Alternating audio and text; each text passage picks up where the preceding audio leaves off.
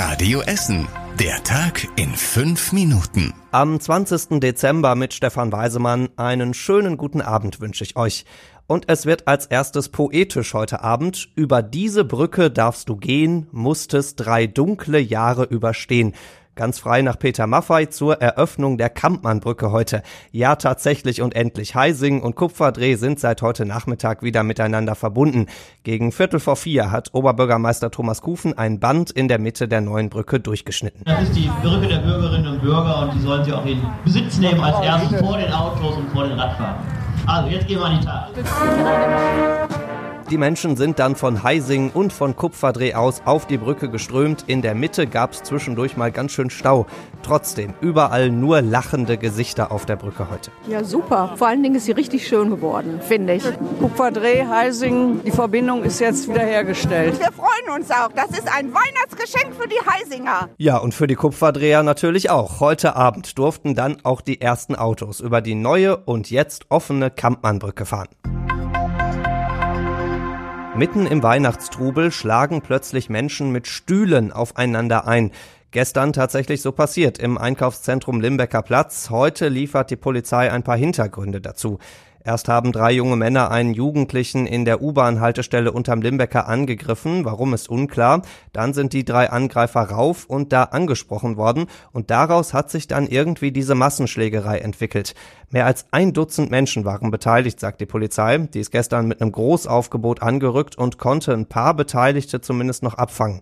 Die Bilanz, drei Leichtverletzte und noch ein ganzen paar Fragezeichen hinter dieser Massenschlägerei im Limbecker Platz.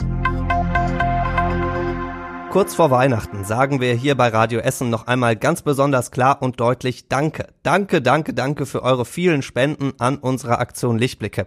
Heute war großer Lichtblicke-Tag hier bei Radio Essen. Wir haben euch den ganzen Tag über Essener vorgestellt, die für Lichtblicke gesammelt haben. Die Azubis vom Ingenieurbüro Hippe in Krei zum Beispiel. Wir haben Geld gesammelt für kleinere Schusseligkeiten, die halt passiert sind. Zum Beispiel, wenn jemand sein Geschirr nicht in die Spülmaschine geräumt hat und das wird dann gespendet. Gut, dass die da so schusselig sind. 670 Euro sind zusammengekommen. Fast genauso viel kommt von der Kita St. Maria Geburt in Kupferdreh. Da haben die Kinder bei der Martinsfeier selbstgemachtes verkauft. Marmelade, Kekse, gebratene Mandeln, Plätzchen und Lichter. Und dazu kommen unendlich viele andere Aktionen, die man hier gar nicht alle aufzählen kann. Die Jubiläumsfeier beim TC Heising mit Tombola und 1700 Euro. 1900 Euro von den Läden in Werden, die eine Modenschau gemacht haben. Die Schüler der Johann Michael Seiler Schule aus Schonnebeck haben Schlüsselanhänger und Türstopper gebastelt und verkauft. Daraus gibt's schnapszahlige 888 Euro für Lichtblicke. Diese und so viele andere tolle Aktionen aus ganz Essen für Familien, denen es nicht so gut geht, haben wir für euch nochmal aufgeschrieben auf radioessen.de.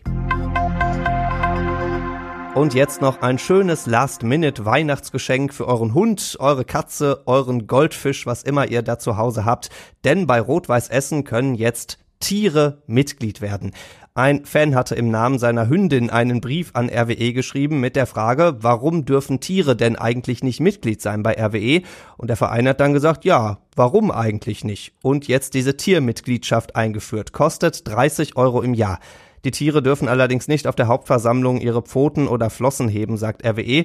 Und den Goldfisch mit ins Stadion nehmen, da würde ich sagen, Achtung beim Torjubel, dass da nix überschwappt. Und das war überregional wichtig. Gefühlt 100 Mal haben wir hier bei Radio Essen berichtet, das britische Parlament hat gegen den Brexit gestimmt. Heute ging dann alles plötzlich ganz schnell, denn heute haben die Politiker für den Brexit gestimmt und das mit einer ganz klaren Mehrheit. Jetzt gibt's noch zwei Schritte. Das Oberhaus in Großbritannien muss zustimmen und das EU-Parlament auch noch. Und dann ist es tatsächlich soweit. Am 31. Januar verlässt Großbritannien sehr wahrscheinlich die EU. Und zum Schluss der Blick aufs Wetter. Morgen gibt's viele Wolken über Essen, die bringen etwas Regen, lassen aber auch mal die Sonne zwischendurch durch. Dazu 10 Grad. Der Sonntag wird dann deutlich nasser, immer wieder Regen und 9 Grad. Die nächsten aktuellen Nachrichten bei uns aus Essen gibt's morgen früh ab halb acht hier bei Radio Essen. Jetzt wünschen wir euch erstmal einen schönen Abend und ein schönes viertes Adventswochenende.